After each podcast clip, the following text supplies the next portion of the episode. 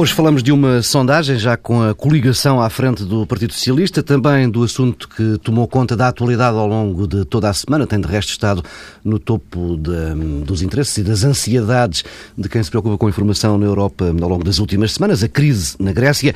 Começamos com a sondagem da Católica para o Diário de Notícias, RTP e Antena 1, a coligação PSD-CDS, ou PAF surge com um ponto de vantagem sobre o PS. Entre o anterior estudo, em outubro do ano passado, e este mês de junho, o PS caiu 7 pontos percentuais. Há uma outra forma de olhar para esta hum, rampa descendente do Partido Socialista. Desde que António Costa assumiu hum, a liderança do PS, hum, os socialistas caíram 7 pontos percentuais neste estudo. Começo por ti, Pedro Dom Silva. Antes de mais, bom dia. Notas sobre esta sondagem? Bom, eh, a primeira nota é eh, uma nota de estabilidade dos partidos que tiveram responsabilidades governativas em Portugal nas últimas quatro décadas. Hum, na comparação com os outros países europeus, talvez essa seja a surpresa, não apenas desta, mas do conjunto das sondagens. Acho que, aliás, neste momento é interessante é olhar para os indicadores que o conjunto das sondagens que têm sido feitas nos dão. Eh, a segunda nota é naturalmente a queda do PS eh, e os ganhos da coligação eh, e uma espécie de reposição daquilo que eram os valores dos vários campos antes das europeias. A média das sondagens, não apenas desta, coloca o PS perto dos 37%, em redor dos 37%, e a coligação em redor dos 34%. Isso também nos dá hoje também um valor consolidado, é que a coligação não subtrai aos partidos. Eh, já temos hoje, imagino, três, quatro sondagens que testam a coligação e não PSD por um lado, CDS por outro, e percebemos que o resultado da coligação corresponde à soma do hum. PSD eh, e do eh, CDS. Mas eu devo dizer que Acho que o mais interessante eh, não é tanto eh, olhar para a intenção de voto, eh, isso é relevante, marca a agenda política, tem um efeito na agenda política, é, quer dizer, é inevitável, incontornável, vai ter, já está a ter, mas acho que as sondagens começam a dar-nos alguns indicadores, uma espécie de indicadores avançados daquilo que pode ser o voto eh, em legislativas e que vale a pena alguma reflexão. E eu digo isto porque aqui há coisa de um mês e meio, dois, quando foram, eh, quando ocorreram as eleições no Reino Unido, houve uma enorme surpresa com o resultado eleitoral. Porquê? Porque as sondagens tinham um comportamento que depois não se traduziu eh, no voto. E hoje a questão que se coloca é tentar perceber, bem, e em Portugal vai acontecer a mesma coisa? Vamos ser surpreendidos com o resultado eleitoral porque há um voto escondido que não está a surgir nas sondagens? E eu devo dizer que acho que vale a pena fazer um exercício que também já estava presente nas sondagens no Reino Unido. Hum. E qual é esse exercício? Quando nós olhávamos para as sondagens no Reino Unido, o que é que sabíamos? Antes das legislativas, os trabalhistas tinham uma vantagem de 3, 4 pontos em média em relação aos conservadores. Quando se aproximaram as eleições, havia um empate técnico. A média das sondagens colocava os dois partidos em redor dos 33%. Sim, empate técnico. Não, empate técnico. Disseste empate técnico, não, disseste. Não, não mas é sondagem, mas o problema é quando se diz uh, o resultado é um empate técnico. uh, bom, uh, e na noite eleitoral o que é que acontece? Uma diferença de 7 pontos percentuais entre os trabalhistas e os conservadores, uma derrota estrondosa dos trabalhistas. Mas o que é que já estava presente nas sondagens inglesas? Dois indicadores avançados sobre o voto. Porque da mesma forma que na intenção de voto os trabalhistas tinham uma ligeira vantagem, havia duas perguntas que tendem a ser decisivas, eh, em que a vantagem era toda dos conservadores. E as uhum. perguntas eram como é que qual é a liderança que avalia de forma mais positiva, quem é que tem mais atributos para ser Primeiro-Ministro. David Cameron ganhava sempre a Ed Miliband. E depois qual é o programa económico que mais eh, valoriza, e aí eh, aparecia o programa económico também dos conservadores. Curiosamente, um, um estudo pós-eleitoral, entretanto feito, eh, mostra que a principal debilidade, agora esquecendo a Escócia, a austeridade, a principal debilidade eh, do Partido Trabalhista tinha eh, a ver com a sua incapacidade de recuperar a reputação na gestão eh, económica. E eu digo isto porquê? Porque eu acho que nesta fase é importante olhar para as sondagens não apenas na intenção de voto, mas tentar perceber o que é que elas nos dizem sobre o comportamento político. E é curioso porque o que as sondagens mostram de forma consistente, todas, é que há uma predisposição para votar PS que não se está a traduzir em intenção de voto no PS. Há uma espécie de muro entre a predisposição para votar numa alternativa, que no caso é o PS, e o voto do PS. A predisposição porquê? Porque a avaliação das lideranças favorece sempre António Costa por relação eh, a Passos Coelho, porque as pessoas eh, eh valoram positivamente e escolhem as alternativas programáticas do PS por relação ao PSD, mas há ali eh, um bloqueio. Há, uma, há qualquer coisa a acontecer que eu acho que é possível identificar, se calhar na próxima uh, ronda Vemos posso fazer. Há, qualquer coisa... há uma espécie de desconfiança em relação à alternativa proposta pelas oposições. Ah, isso é, é evidente. Isso também, isso também. Mas, mas eu, eu, posso deixar isso para, para a próxima intervenção, mas há claramente qualquer coisa a passar-se que faz com que as pessoas estejam predispostas para votar numa alternativa, uhum. mas não se traduz essa predisposição em voto. Já lá vamos ter, porque essa é uma questão uh, curiosa para o Partido Socialista. Pedro Marcos Lopes, primeiras notas. Não, as primeiras notas têm a ver com, com, com o facto desta sondagem nos confirmar uma tendência, e essa tendência é a, a, a descida do Partido Socialista nas intenções de voto e uma certa estabilidade, mais do que certa, uma estabilidade uh, uh, na intenção de voto do, na coligação, no PAF. Isso é muito relevante. Mas uh, a segunda que me parece, e que depois podemos, posso explicitar, tem a ver com o facto de que cada vez mais me parece que os resultados destas eleições vão ficar em aberto até muito tarde. Ou seja, vamos ter uma.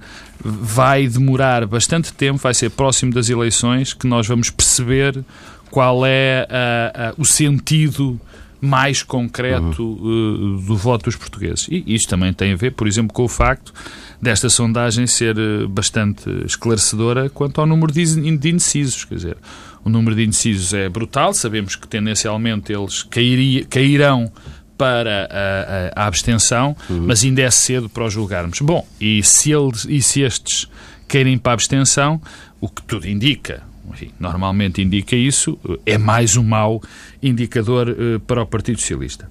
Eu acho que há aqui três ou quatro. não são maiores nessa sondagem do que costumam ser. São, nesta não, 16, eu tenho. 12.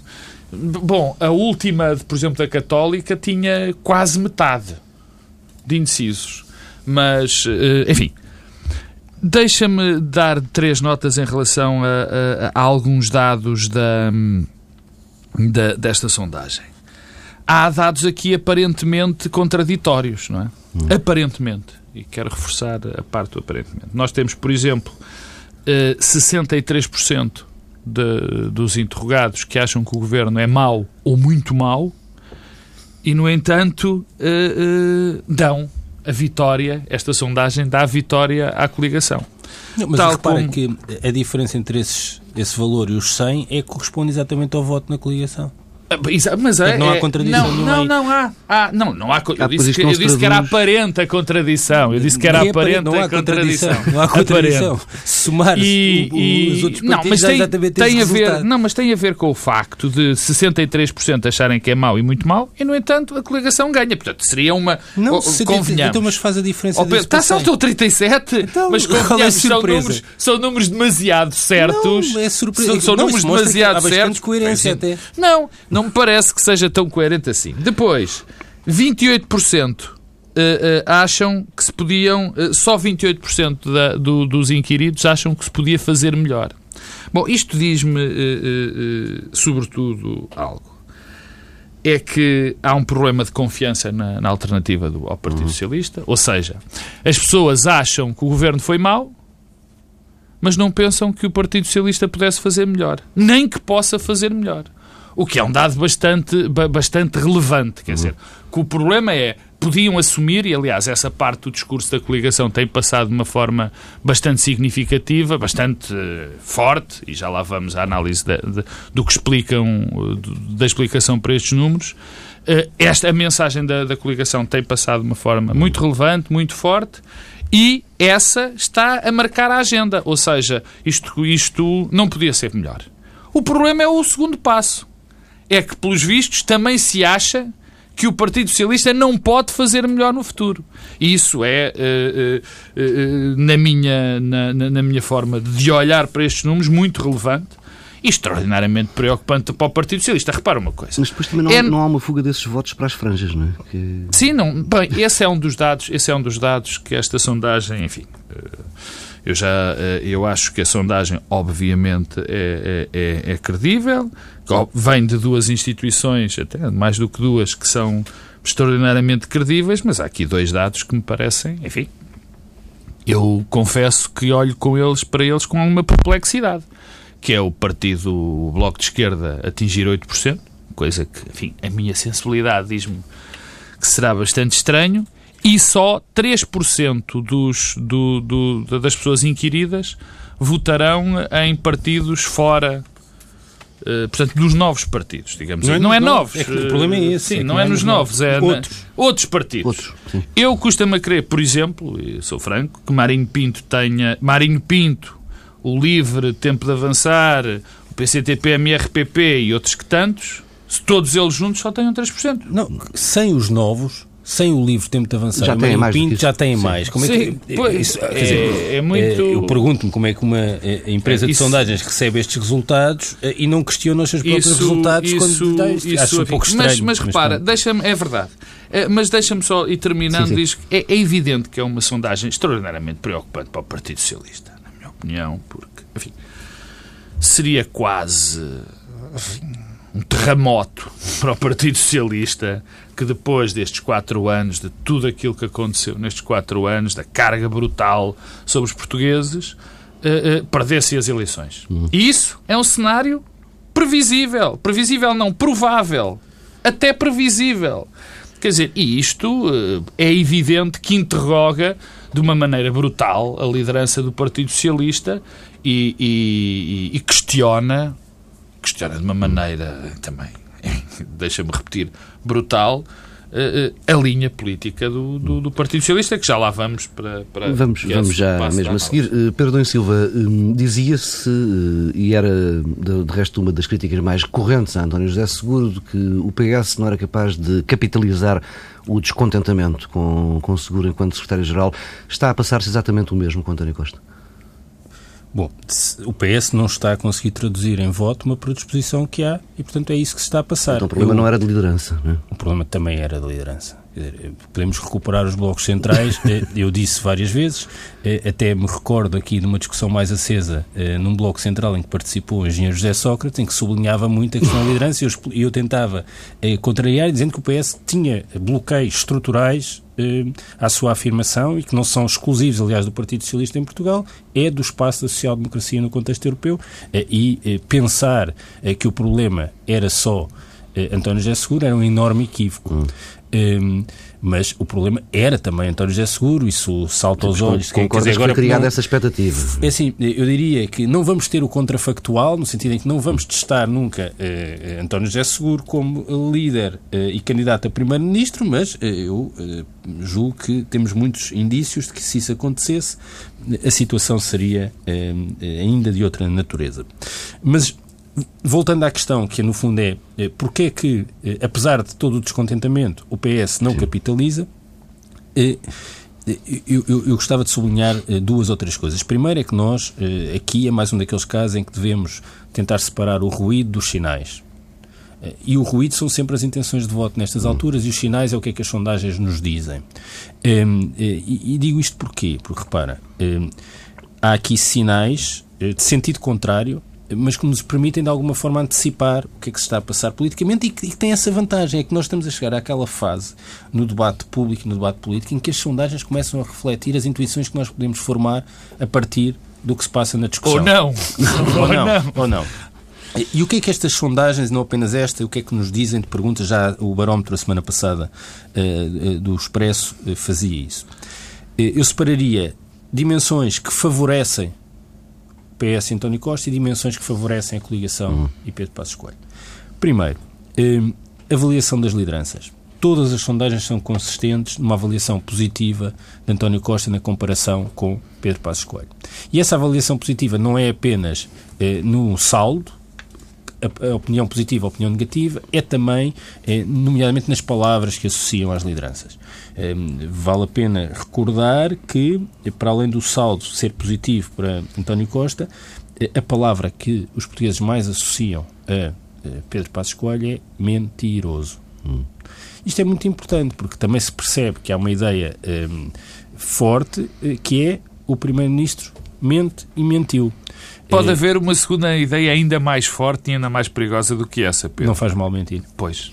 esse, eu, é que, é, esse é que é o problema. Não, é, Porque se, fundo... se, associam a mentiroso Pedro Passos Coelho e depois lhe dão a liderança da sondagem... Pode, pode começar a ser visto como uma qualidade. Ah, não, mas é que, isso, mas é que nós não podemos olhar para as muito... sondagens nesses termos, porque podemos também assumir que os que dizem que é mentiroso são exatamente todos os outros que votam em partidos que não a coligação porque corresponde o somatório. Portanto, não é, bem, 71, segundo, segundo não, o teu critério, não, 71, 29. É 71% das pessoas, a primeira palavra que sugerem é, é, é, mais sugerida, portanto, é que não completa 100. Uh, mas esta questão é importante. Ainda ontem, no debate quinzenal, o Primeiro-Ministro mentiu uh, outra vez. Hum. Mentiu. Quer dizer, não, não vale a pena sermos tímidos com as palavras. Mentiu. Quando disse que não tinha havido cortes no RSI, mentiu, porque as escalas de equivalência foram alteradas. Falou de recomposição do IVA em vez de aumentos do IVA. Isto é interessante porque, de alguma forma, o que é que aconteceu? O Primeiro-Ministro mentiu. Alguém viu uma reação forte dos partidos da oposição a sublinhar que o Primeiro-Ministro tinha mentido? Eh, o que isto permite é exatamente tem uma consequência sobre a leitura que é feita eh, destes últimos anos. Mas primeiro ponto, avaliação das lideranças. Segunda pergunta muito importante que normalmente nas sondagens é, é um indicador avançado. Quem é que vai ganhar as eleições? Hum. É que, curiosamente, esta sondagem dá uh, 37, 36, mas há a pergunta, quem é que vai ganhar as eleições? 54% dos portugueses em PS, 32% coligação. Mas há um indicador avançado que se tira também daí, que nós também sabemos, que, que, é o seguinte, quer dizer, as sondagens, enfim, já dissemos isso muitas vezes, dão tendências. E a tendência que há desse, desse, desse número é uma queda do Partido Socialista e uma subida da coligação. Sim, sim mas continua uh, um... E isso é relevante. Não, as, as sondagens, aliás, são, são fotografias e a, a, composição dessas fotografias é que permite identificar claro. alguma uh, tendência. Terceira dimensão, a avaliação dos programas. Um, voltando àquela minha intervenção inicial onde eu falava uh, das eleições britânicas. Uh, a sondagem do Expresso perguntavam uh, em, qual as propostas para o futuro em que mais confiam. 43% as do PS, 25% a da hum. coligação. Ou seja, estes 43% e os 25% deviam, de alguma forma, aproximar-se dos resultados eleitorais. Não é o que acontece. O que é, quais são os contrapontos? Se calhar é por causa, quer dizer, se calhar não, quer dizer, há, há aí um, um fenómeno que pode ser explicado, porque apesar de se confiar e aí há que é essa tal aparente, desculpa interromper-te, essa aparente contradição, porque se confia mais nas propostas do Partido Socialista, acham-se, acha-se o, o, líder do Partido Socialista uh, uh, melhor e, no entanto, Sim. e, no entanto, a tendência, uh, o, o, voto vai para a coligação, quer dizer... Não, mas é isso que eu ia é explicar. Agora, quais são as dimensões que explicam... Não, mas isso... Eu só agora, dimensões que contrariam estas tendências. Algum partido faria, teria feito melhor. Aliás, a pergunta é, é, é retrospectiva na sondagem. Uhum. e há um número muito baixo que acha que teria sido diferente, 28% das pessoas acham que teria sido diferente.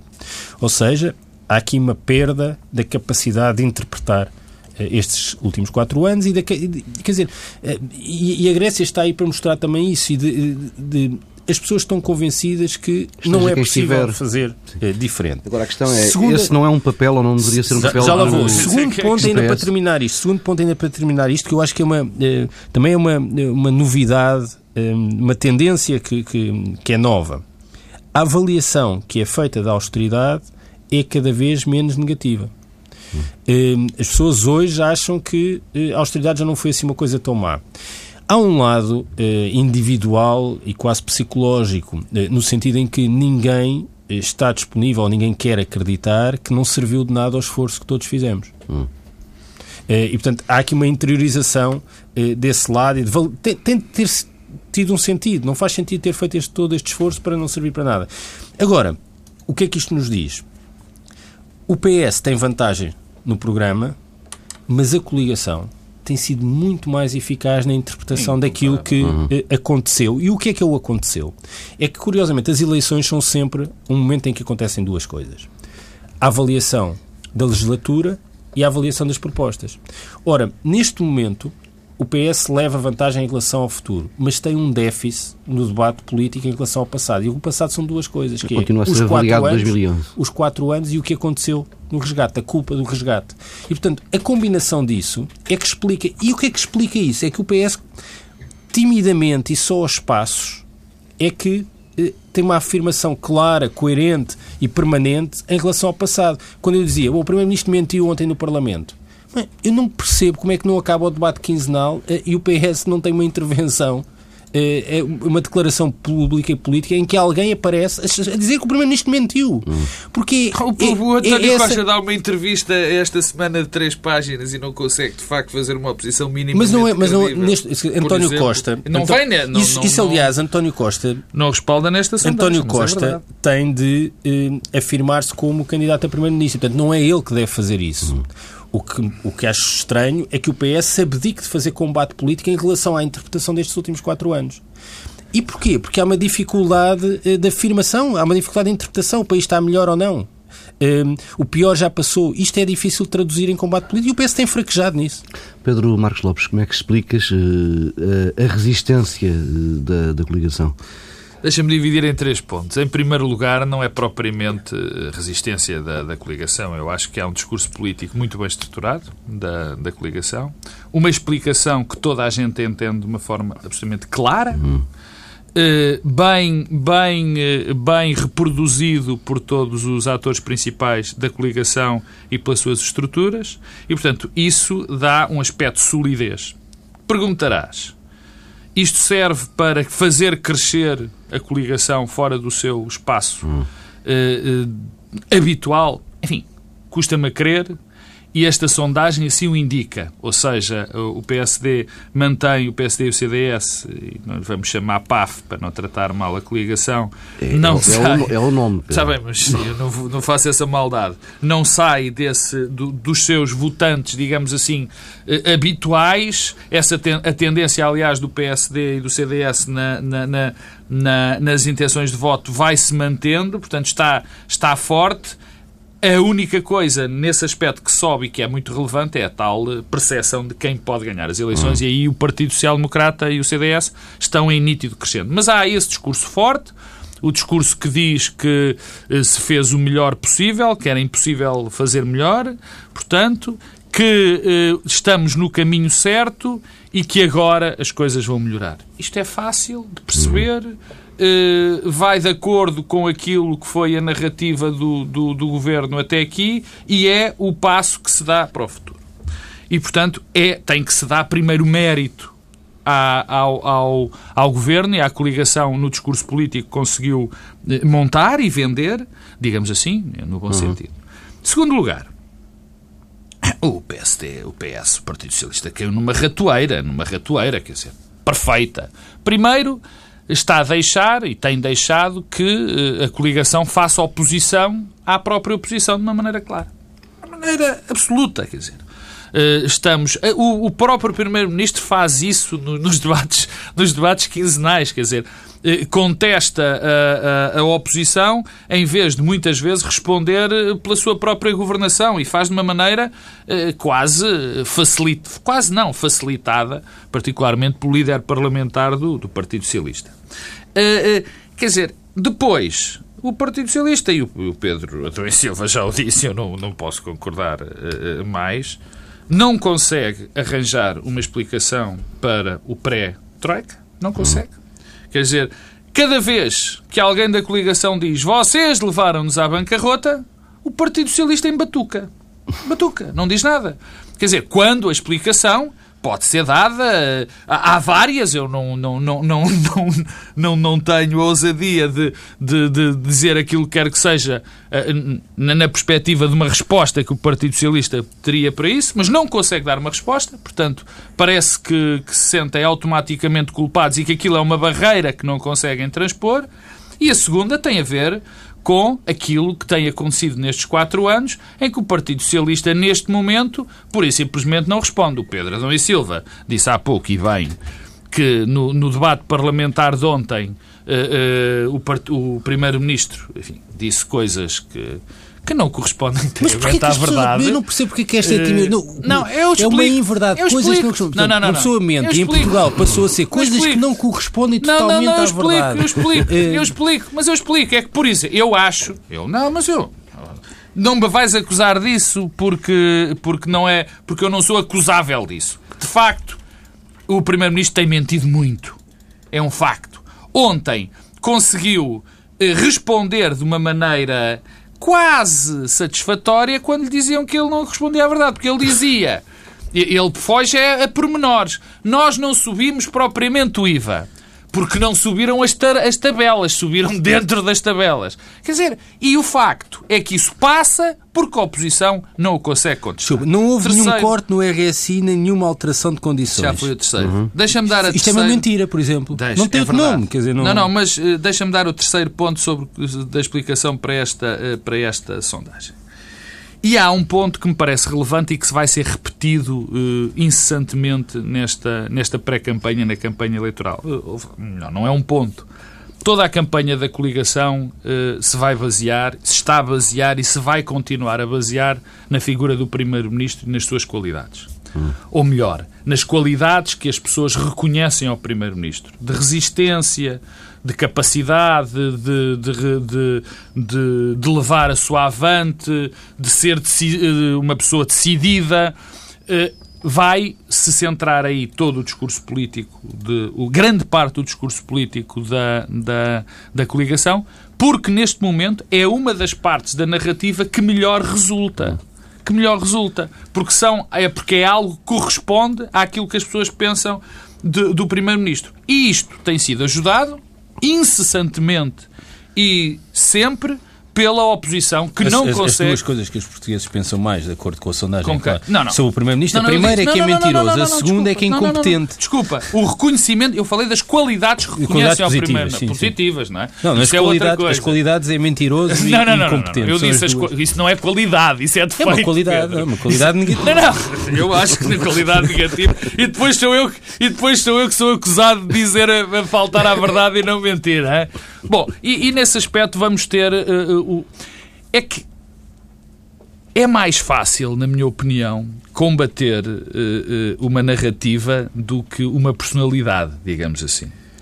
E o Partido, o Partido Socialista vai ter muita dificuldade em combater essa imagem, a parte da boa imagem que tem o Primeiro-Ministro, muito mais do que a possibilidade de fazer o contraditório uh, das propostas. Porque quer queremos, quer não, e temos que ser um bocadinho realistas nesse aspecto. Deixa-me deixa só, eu não quero aqui ser acusado de faltar a verdade. Qualidade em português, substantivo, maneira de ser boa ou má de uma pessoa. Pronto, boa qualidade coisa. e mais. Eu estava a falar não, não, das boas não, qualidades. Só, só, não, para repor a verdade. Não. Repor a verdade. qualidade em português não, é uma Pedro, coisa positiva. Pedro, só. não, está bem, más qualidades e boas qualidades. Pronto, mas é o só... facto é que eu estava a falar só... das boas qualidades. Pronto, Isso até me ajuda. Só... Isso foi o que, o, o, o que as pessoas reconhecem ao Primeiro-Ministro. Mas deixa-me acabar este argumento. A questão é que é mais difícil combater esse reconhecimento dessas, obrigado Pedro Adão e Silva, boas qualidades, do que contestar um programa. E de facto, e sejamos enfim, realistas face a isso, as pessoas vão votar e tendencialmente votam muito mais na imagem da pessoa, do Primeiro-Ministro e daquilo que ela lhes pode trazer, do que propriamente em programas muito bem elaborados e com imensas coisas, mas que ao fim e ao cabo não têm uma imagem concreta. Eu, por exemplo, há uma... Deixa, desculpa, Pedro, vou já acabar. Há algo que eu não percebi. O, o, eu acho que António Costa, no, na convenção, conseguiu, pela primeira vez, fixar uma ideia. Fixar uma ideia do combate. Era o desemprego. Uhum. Tudo era à volta do desemprego. Bom, uh, passaram-se, salvo erro, 15 dias. Sim, e... Caiu, em dar uma entrevista ao público, que tem aspectos, o António Costa esta semana, que eu acho que tem aspectos absolutamente lamentáveis, mas que não vamos falar deles agora, e voltou a não falar, voltou a não centrar, de facto, o seu discurso aí. E, portanto, vai ser muito difícil ao PS, e o PS tem que refletir muito, muito, porque isto não é nada agradável para, para os socialistas. Pedro Silva, não sei se passamos já a Não, não, não, não, não quero, dizer, aqui algumas coisas ainda sobre este tema. Primeiro, sobre o voto. O, o, o, voto, nomeadamente em legislativas, é um exercício de mobilização do próprio campo político e de, também de contribuição para a desmobilização do outro campo. Um, e o, o, o que me parece é que o PS está a fazer uma campanha muito organizada em torno da mobilização do próprio campo, abdicando da desmobilização do campo pois, mas, mas, já percebemos que não é por tu repetir isso aqui semana sim, semana não, que algo vai mudar pois, no Partido não, Socialista. Não vai, não vai. é, já percebi. É, mas é que é, este facto prende-se com a forma como o PS estranhamente abdica de ir a jogo na leitura em relação aos últimos quatro Sim. anos e em relação ao resgate. E há aqui um contraste importante com Pedro Passos Coelho.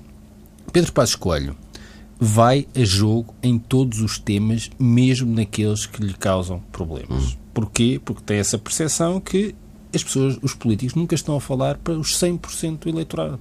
Estão a falar para nichos que são os seus. Repara o tema dos mitos urbanos ao qual o Primeiro-Ministro ontem regressou.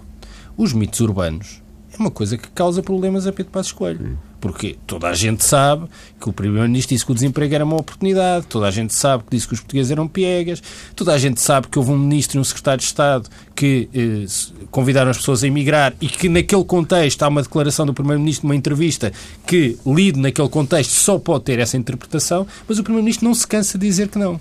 Porquê? Porque percebe que tem de ir a jogo. O PS não faz o mesmo exercício em relação aos últimos quatro anos. Faz muito timidamente. Mas porquê que há esse engasganço no discurso não sei, do PS que não sei se porque eu acho. E eu, porquê que eu estava a chamar a atenção disto? Chama-se Pedro... incompetência. Não, não sei, não sei se é, não, porque isto pode ser perspectivas estratégicas diferentes. Porque repara, eu, estava, eu só quis dizer isso para pegar numa coisa que o Pedro Marcos Lopes disse. O Pedro Marcos Lopes se chamou a atenção. A campanha da coligação vai se centrar no Primeiro-Ministro e nos seus atributos. E, vai. Hum, e portanto, vai se transformar também num referendo ao Primeiro-Ministro. O que por vezes parece, eh, e as sondagens mostram que essa competição pode ser interessante para o Partido Socialista, é a campanha do Partido Socialista transformar-se também num referendo a António Costa. Ou seja, eh, o que é que vai acontecer a seguir ao verão? vamos ter uma disputa a dois entre dois candidatos a primeiro-ministro. Inevitavelmente tem que e ser o, isso. E Pedro. o PS parece que também deseja isso, porque as sondagens mostram que nos atributos que as pessoas escolhem para primeiro-ministro preferem António Costa a Passos Coelho. Passos Coelho pode ser capaz de fixar o voto, mas não é capaz de ter uma maioria. E, portanto, o PS pode ter a tentação de tornar a campanha num referendo à competência. Repara, os outdoors que estão aí pela cidade e pelo país António Costa falam nesse trabalho com rigor. Rigor, sim. Ou seja, começamos a criar a ideia de que o que faz diferença é a competência. O que pode ser coerente com o que as sondagens nos dizem, que as pessoas acham, bem, isto se calhar não havia muito diferente a fazer. E se não há muito diferente a fazer, vamos é escolher aquele que é mais capaz e mais competente hum. e menos mentiroso. Eu acho que isto é um caminho eh, difícil e perigoso, porque há muita incerteza no horizonte e porque ainda é preciso, e continua sempre a ser preciso, consolidar voto e mobilizar voto em torno de questões programáticas e de leituras e interpretações retrospectivas. Mas um é ponto, preciso fazê-la um ponto legível, Pedro. Certo, mas isso não tem sido feito. Não consegue. O PS, o PS não consegue. Um outro ponto, que é eh, o elefante na sala é que há um espectro a pairar sobre esta campanha e não é o espectro do comunismo, apesar do PC ter eh, resultados bons nas sondagens. É José Sócrates. É que se nós juntarmos a isto que eu disse o espectro do José Sócrates e a forma como o processo pode, não sabemos, uhum. pode contaminar a política, e aqui contaminar a política não estou a dizer que é uma, eh, uma utilização política do processo, uma politização do processo. Não é isso que eu estou a dizer, já falámos sobre isso. Eh, não digo que isso não aconteça também, mas a forma como este processo pode contaminar a afirmação do Partido Socialista. E, portanto, isso junta incerteza e ajuda a explicar, porque a sondagem tem uma pergunta sobre isso também clara, ajuda a explicar a diferença entre aquilo que é a grande vantagem que o PS tem em algumas dimensões que explicam a vitória dos conservadores em Inglaterra e que não se traduz eh, em grande vantagem essa parte, Essa parte tem Pedro a ver, sobretudo, na minha opinião, e isso não está, não está explícito na campanha, quando eu há pouco falava daquela incapacidade do, do, do Partido Socialista eh, responder ao discurso da bancarrota, em termos muito gerais, uhum. ou seja, o PS conduziu-nos à bancarrota e, portanto, e, e, o PS em batuca, como eu dizia, eu estou convencido que essa parte tem muito a ver com José Sócrates. Porque isso traz José Sócrates para a campanha. campanha traz, e, o, e o Partido Socialista tem feito todos os esforços possíveis e imaginários alguns até eh, que eu estou convencido que não faria por José Sócrates estar na campanha. E para ficar claro, alguns esforços, o, o que é que eu quero dizer com os esforços que o PS não faria uh, uh, por, por haver José Sócrates uh, no meio desta campanha, tem a ver com mas, o discurso sobre a, é, sobre a justiça tu, tu... Que, o, que o António Costa sistematicamente, enfim, eu acho que embaraça quem acha que, que, não, que há problemas graves hum. na justiça e que não tem a ver com, com José Sócrates. Mas oh, oh, oh, quer dizer, a questão hum, não é só o resgate. Não, Essa não é. é importante. Não é. é. também os últimos quatro anos. Claro! É, é, em relação aos últimos quatro anos, o PS também deixou de ter uma, uma, uma intervenção Bem, Meus caros, eu agora tenho que confessar aqui a minha incompetência como moderador, porque sobram-nos um eh, pouco mais de seis minutos para falar da, da Grécia. Pedro Dom e Silva, eh, uma semana, mais uma semana de tensão, corrida aos bancos eh, em Atenas e Porto da Grécia, com largas somas de dinheiro a desaparecer do sistema financeiro grego. Hum, estamos eh, na fase do não retorno no fim da linha? É, já tivemos essa sensação várias vezes hum, é, e, no fundo, é agora parece que há duas sim. possibilidades. Ou tudo se resolve à última hora, numa coisa que é bem é, característica da política europeia, ou então agora vai mesmo acontecer alguma mudança. O, o Varoufakis disse uma frase esta semana que me parece interessante, no sentido em que dá bem um bom retrato do, que, do, do estado em que estamos, que é eh, estamos com o estado de espírito que aceita o Ocidente. Um, e, e, eu, Digamos que a Europa é usar e vesar e aceitar acidentes, não é? Não se, como este, como este oh. não se conhece nenhum. Não, não, não. A Europa, a história da Europa. Ah, não, não, sim, mas a União Europeia, a União Europeia desde ah, não, não, é, não teve nada. Europeia, não. Bem, as, as consequências de salvar eh, a Grécia são, são más, eh, dão sinais eh, maus mas eh, será eh, muito mais perigoso e complicado deixar que a Grécia saia. Acho que isso pode ter efeitos sociais e humanos que ninguém consegue antecipar desde logo na Grécia, efeitos geopolíticos que ninguém consegue antecipar, efeitos políticos de radicalização do regime eh, e consequências para a União Europeia. Hum. Um, e um, isso é algo que é, continua a ser difícil de compreender uh, e que revela um, de facto o estado em que está a Europa um, e um, a dificuldade de antecipar. E eu acho que é uma enorme irresponsabilidade um, alguém dizer que uh, é possível a Grécia sair sem consequências, ninguém sabe. Uh, e eu devo dizer que há uh, também um medo que eu imagino que, que os líderes neste momento tenham, que é serem o Chamberlain. Acho que Angela Merkel pode ser o Chamberlain do século XXI no sentido em que está a tomar uma decisão que aparentemente eh, radica eh, na ideia de que está a defender o interesse dos seus eleitores e do seu país no curto prazo, mas que pode ter um efeito devastador para a Europa no médio e no longo prazo e por simplesmente ninguém sabe. Há uma consequência que já conhecemos e essa Sim. consequência é absolutamente clara. O Pedro acaba indiretamente a enunciar.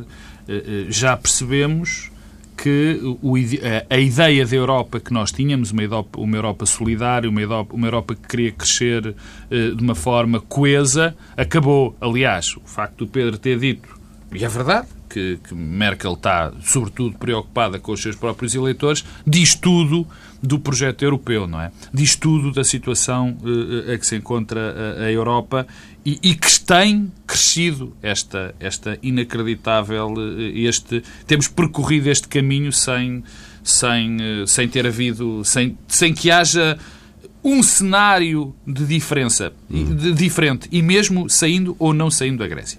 Mas, concordando, obviamente, com tudo o que o, que o Pedro disse, há aqui algo que, que, que é fundamental ser feito, que é a avaliação. Ou seja, não é só a Grécia que está aqui em causa. Nós temos que avaliar o projeto, o processo, particularmente a ajuda que foi dada à, à, à, Grécia. Quer dizer, havia uma troika, um conjunto de, de pessoas, de técnicos de, de, do, do, Banco Central Europeu, da Comissão Europeia, do FMI a acompanhar o processo grego, o, o tal processo de ajustamento grego, e esse processo resultou em numa diminuição do PIB de 25%, num desemprego absolutamente a nível obsceno, um, batão, um batalhão gigante de excluídos sociais, um crescimento das franjas e o desaparecimento do, dos partidos centrais do poder. Quer dizer, foi um terremoto social, económico e político. Quer dizer, e também é preciso avaliar quem impôs aquele programa e que não foi capaz de perceber que aquilo era um erro. O que é que propõe agora? Propõe-se agora continuar neste caminho, dizendo que é preciso fazer reformas e mais reformas. Eu acho que estamos todos de acordo que aconteceram coisas terríveis na Grécia antes do pacote de ajustamento, depois do pacote de ajustamento. Agora, a grande questão é: vamos insistir numa receita, a Europa quer insistir numa receita que provou que estava absolutamente errada, que destruiu um país mais do que ele já estava destruído? O que é que se quer fazer? É destruir ainda mais? E depois há, há duas implicações que isso levaria muito tempo a, a, a refletir sobre elas, que, que, é fundamental, que são fundamentais. Quer dizer, achar que, é, que, é, que a Grécia pode sair do euro e, e tendencialmente, acho que de uma forma clara, e, e, sair provavelmente do projeto europeu naquela zona do, do mundo. Uh, as pessoas não perceberem o que é que as Balcãs que estão ali muito, muito próximas têm produzido para a história europeia.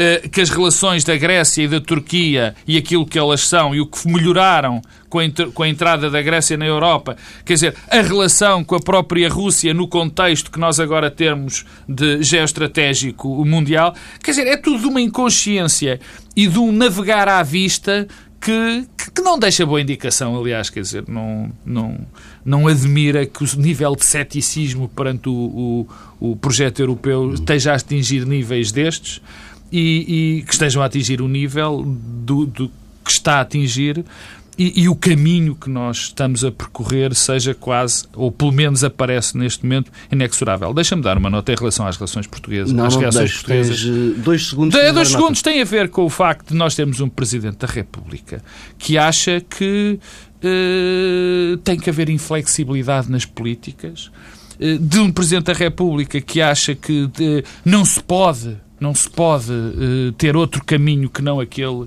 que foi o imposto à Grécia e que se esquece que toda a flexibilidade foi dada em todas as alturas a quase todos os países europeus. Curiosamente, os países europeus mais Temos fortes. de deixar o Presidente da República fazer o O.